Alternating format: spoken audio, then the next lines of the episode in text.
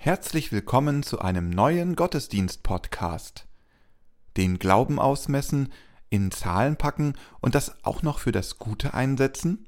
Was du mit dem Maßband des Glaubens alles anstellen kannst, das klären wir heute. Irina Matschenko, Olga Burmeister, Kirsten Ahrtal und Detlef Korsen feiern mit uns mit ihrer Musik. Christoph Matsch-Gruner und Robert Vetter bringen ihre Texte ein. Lasst uns nun Andacht feiern im Namen des Vaters und des Sohnes und des Heiligen Geistes. Amen.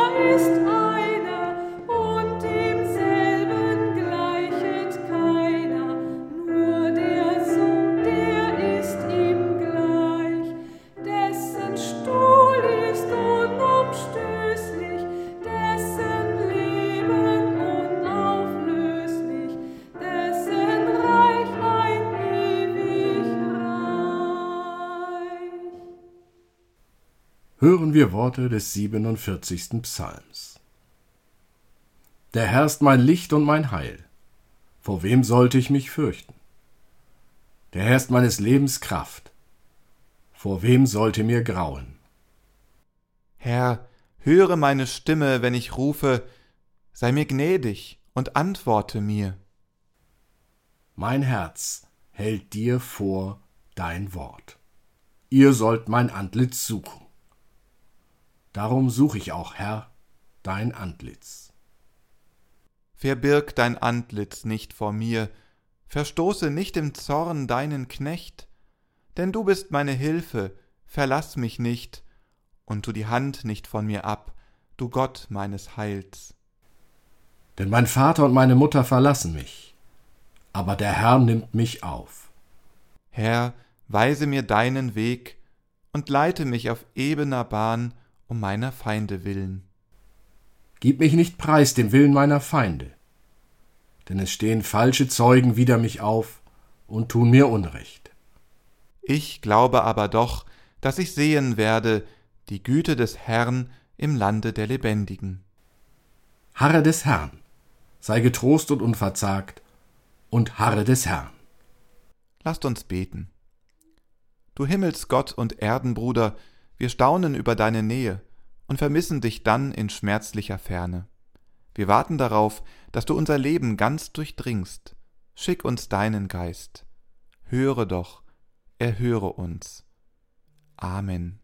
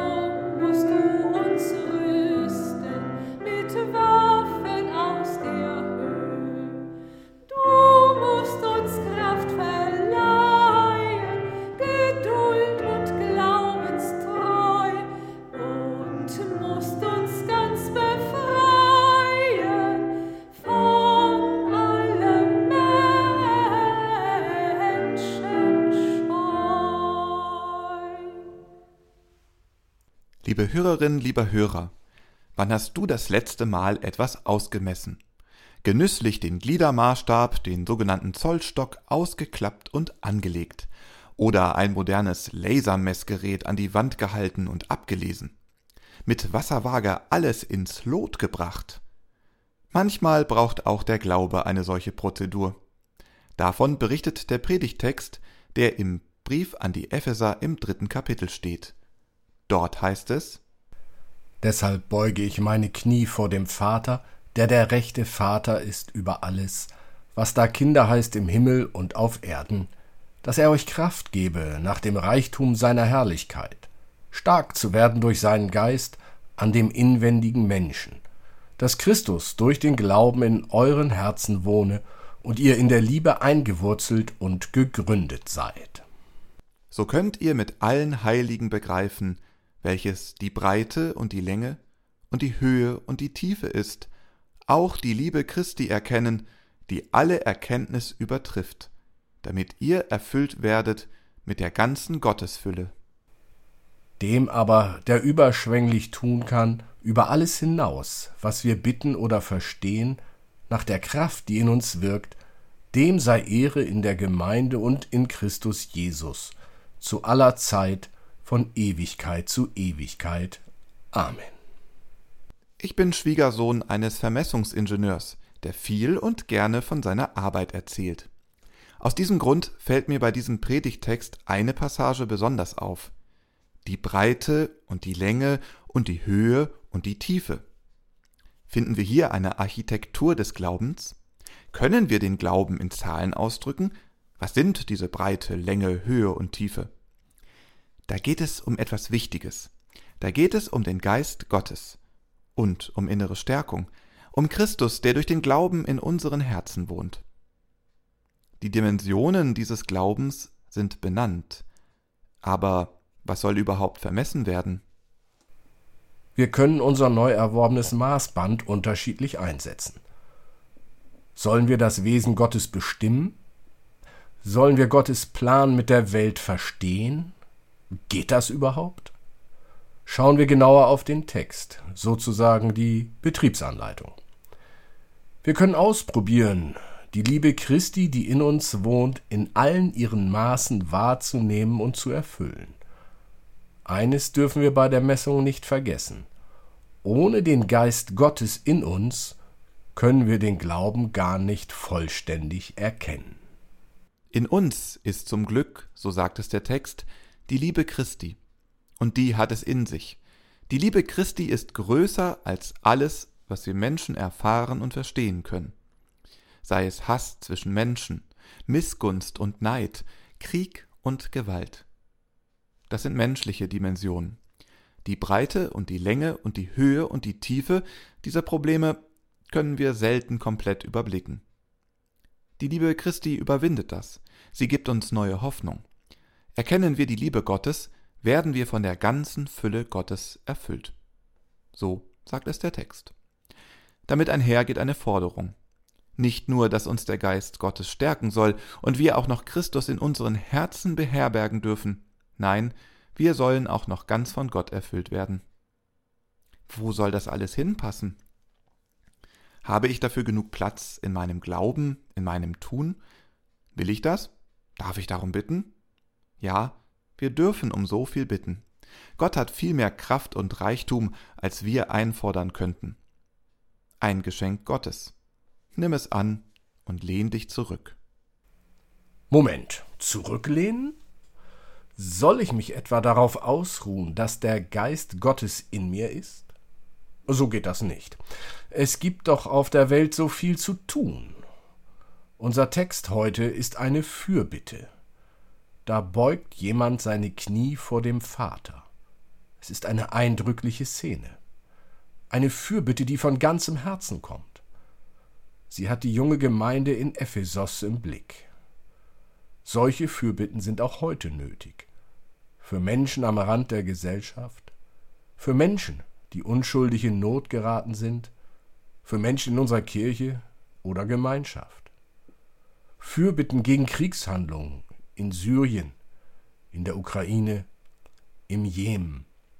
an so vielen Orten in der Welt. Für Christinnen und Christen, für Muslime und Muslima, die für ihren Glauben verfolgt werden, sei es der islamische Staat, die Taliban oder chinesische Machthaber. Fürbitten für Menschen, die durch Ungerechtigkeit und Armut bedroht sind. Wenn wir das Maß des Glaubens anlegen, sehen wir, wie viele Sachen schief laufen. Lasst uns das Leid beim Namen nennen. Setzen wir uns für die Schwachen und Verfolgten ein. Mit Christus im Herzen sollten wir dafür doch genug Kraft haben. Also gleich aufspringen und anfangen? Ja und nein. Ich glaube nicht, dass blinder Aktionismus die richtige Antwort auf das Geschenk Gottes ist. Über den Geist Gottes können wir schließlich nicht verfügen. Wie wäre es erstmal mit Innehalten? Die Liebe, die uns Gott, Vater, Sohn und Heiliger Geist gegeben hat, auszumessen. Das Maßband des Glaubens einsetzen, unsere Kräfte ausloten. Vielleicht spüre ich da einen kräftigen Schub. Den Antrieb sollte ich dann nutzen und versuchen, viel zu bewirken. Vielleicht ist da aber nur etwas Zaghaftes in mir, das hält mich aber nicht auf, im Kleinen etwas zu beginnen. Mir fällt da einiges ein, was wir da machen könnten. Ich könnte einen Menschen besuchen, den ich lange nicht mehr gesehen habe. Du könntest einem Menschen ein Lächeln schenken, den du gar nicht kennst, und an der Trauer oder dem Glück eines Menschen können wir Anteil nehmen. Im Gebet können wir Gott die Menschen anvertrauen, um die wir uns Sorgen machen, für die wir uns freuen, die wir stärken möchten. Es sind aufgewühlte Zeiten. Spätestens seit dem Ausbruch der Corona-Pandemie wissen wir, wie zerbrechlich unser Zusammenleben ist. Der Krieg in der Ukraine, sozusagen vor unserer Haustür, führt uns vor Augen, wie schnell Feindschaften in Gewalt umschlagen.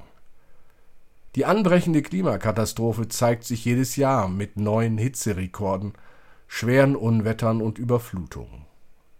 Und wer zu Gott hält, das Wort Jesu predigt, zaghaft oder forsch seinen Glauben zeigt, wird immer mehr zur Zielscheibe von Hass und Gewalt.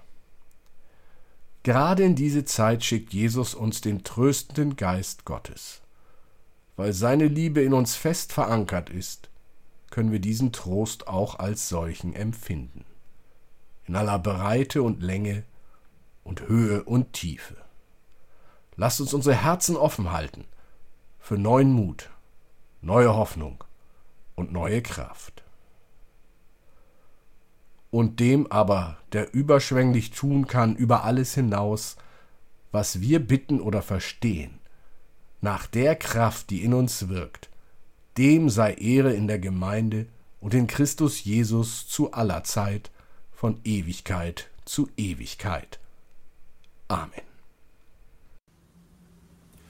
Ist Gott für mich, so trete gleich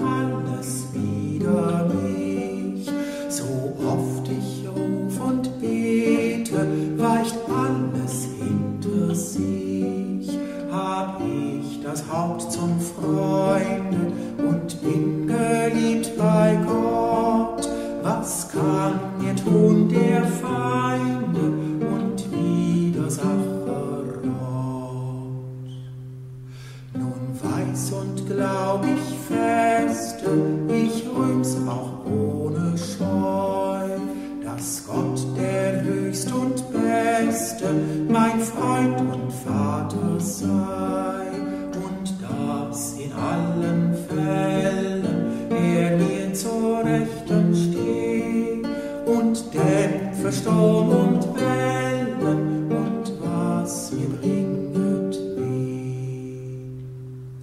der Grund, da ich mich gründe, ist Christus und sein Blut. Das machet, dass ich finde, das ewige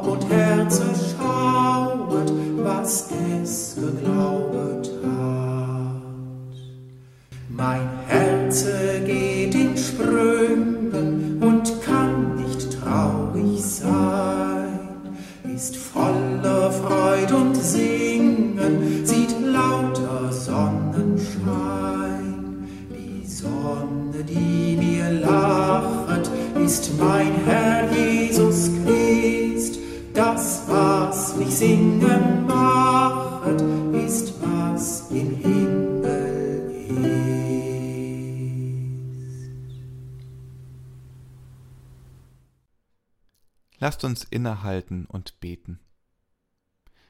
Du bist gegenwärtig, Gott, immer. Wenn Zeiten der Lehre kommen, wenn Zweifel uns bedrängen, dann stärke unsere Geduld. Verbinde uns im Gebet. Schick uns deinen Geist. Wir rufen zu dir, Herr, erbarme dich. Du bist in der Mitte, Gott, in uns. Wenn wir unruhig sind, weil das Leben tobt, weil die Aufgaben an unseren Kräften zehren, dann leg leuchtende Stille in unser Herz, schick uns deinen Geist. Wir rufen zu dir, Herr, erbarme dich. Du durchdringst alles, Gott, mit Liebe.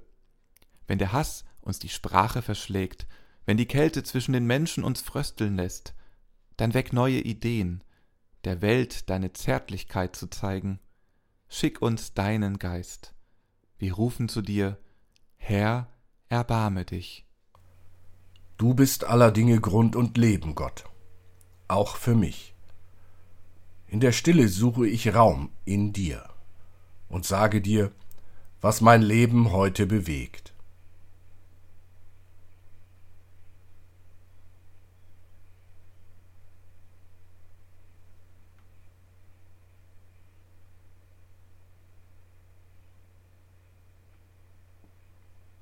Schick uns deinen Geist.